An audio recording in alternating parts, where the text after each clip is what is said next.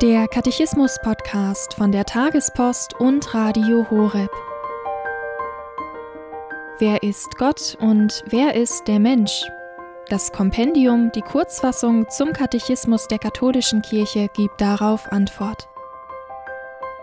In diesem Podcast geht es anhand des Katechismus um die grundlegenden Fragen des Menschseins und des Menschen nach Gott.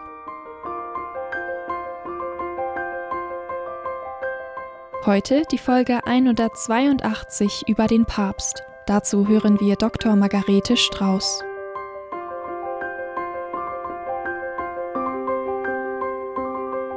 Welche Sendung hat der Papst? Zuletzt haben wir uns darüber Gedanken gemacht, inwiefern das sakramentale Dienstamt kollegialer Natur ist und inwiefern es einen individuellen Charakter hat. Und da ging es unter anderem darum, dass man sein, sein Amt ausübt in einem Kollegium und dann eben unterstellt dem Papst, also die Bischöfe dem Papst unterstellt, beziehungsweise in Gemeinschaft mit dem Papst. Und äh, als Presbyter, also als Priester, dem Bischof unterstellt. Und nun geht es um den Papst selbst, der als Bischof von Rom und Nachfolger des heiligen Petrus das immerwährende und sichtbare Prinzip und Fundament für die Einheit der Kirche ist. Es heißt hier außerdem, der Papst ist Stellvertreter Christi, das Haupt des Bischofskollegiums und der Hirte der Gesamtkirche. Aufgrund göttlicher Einsetzung hat er über die ganze Kirche die höchste, volle und unmittelbare und allgemeine Vollmacht. Hier wird natürlich so einiges zusammengefasst, das wir jetzt auch wieder ein wenig auseinandernehmen und genauer anschauen möchten. Vertiefen wir zunächst einmal die Gemeinschaft der Bischöfe dessen Haupt er ist. Das Haupt des Bischofskollegiums. Im Katechismus heißt es unter der Nummer 880, als Christus die Zwölf bestellte, setzte er sie nach Art eines Kollegiums oder eines beständigen Zusammenschlusses ein, an dessen Spitze er den aus ihrer Mitte erwählten Petrus stellte.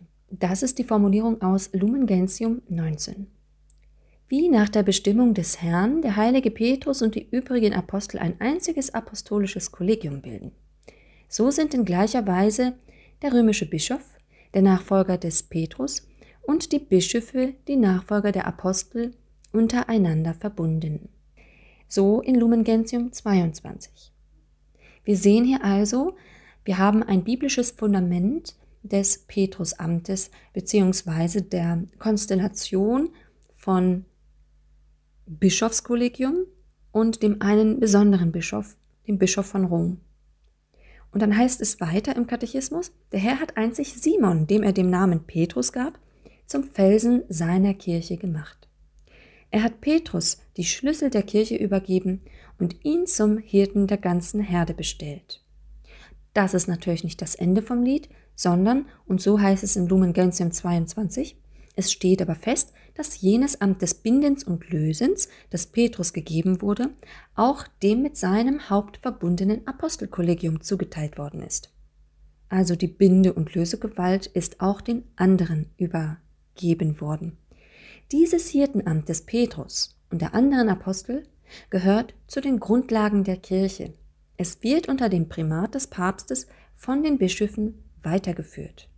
Also die Schlüsselgewalt und die ähm, Beauftragung zum Hirten der ganzen Herde ist Petrus übergeben, aber die Binde- und Lösegewalt haben auch die anderen Apostel. Und nun zu diesem wichtigen Satz aus Lumen Gentium 23, wo es heißt, der Papst, der Bischof von Rom und Nachfolger des heiligen Petrus ist das immerwährende und sichtbare Prinzip und Fundament für die Einheit der Vielheit, sowohl von Bischöfen als auch von Gläubigen. Und in Lumen Gentium 22, der römische Bischof hat Kraft seines Amtes, nämlich des Stellvertreters Christi und des Hirten der ganzen Kirche, die volle, höchste und allgemeine Vollmacht über die Kirche, die er immer frei ausüben kann. Schon die Kirchenväter, und darunter gibt es auch viele östliche Kirchenväter, die so geschrieben haben, sind Aussagen überliefert, die sinngemäß sagen, da wo der Papst ist, da ist die Kirche. Da ist der rechte Glaube. Und wer dem Papst nicht folgt, der verlässt den Sektor des Rechtgläubigen. Die Einheit mit dem Papst ist die Einheit mit der Kirche. Das ist das Zeugnis der Kirchenväter, das sie uns hinterlassen. Jesus betet in Johannes 17 das hohe priesterliche Gebet und er betet für seine Apostel, denen er die Füße gewaschen hat und von denen er sich verabschiedet mit diesen Abschiedsreden im Johannesevangelium. Und dann betet er eben um ihre Einheit, dass sie eins seien. Diese Einheit ist nicht zu unterschätzen. Beten auch wir für die Einheit, die Einheit der Bischöfe, die Einheit der Bischöfe mit dem Papst und für die Einheit der ganzen Kirche.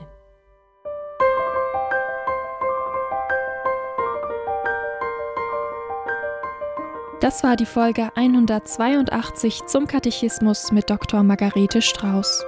Hier beim Katechismus-Podcast von der Tagespost und Radio Horeb.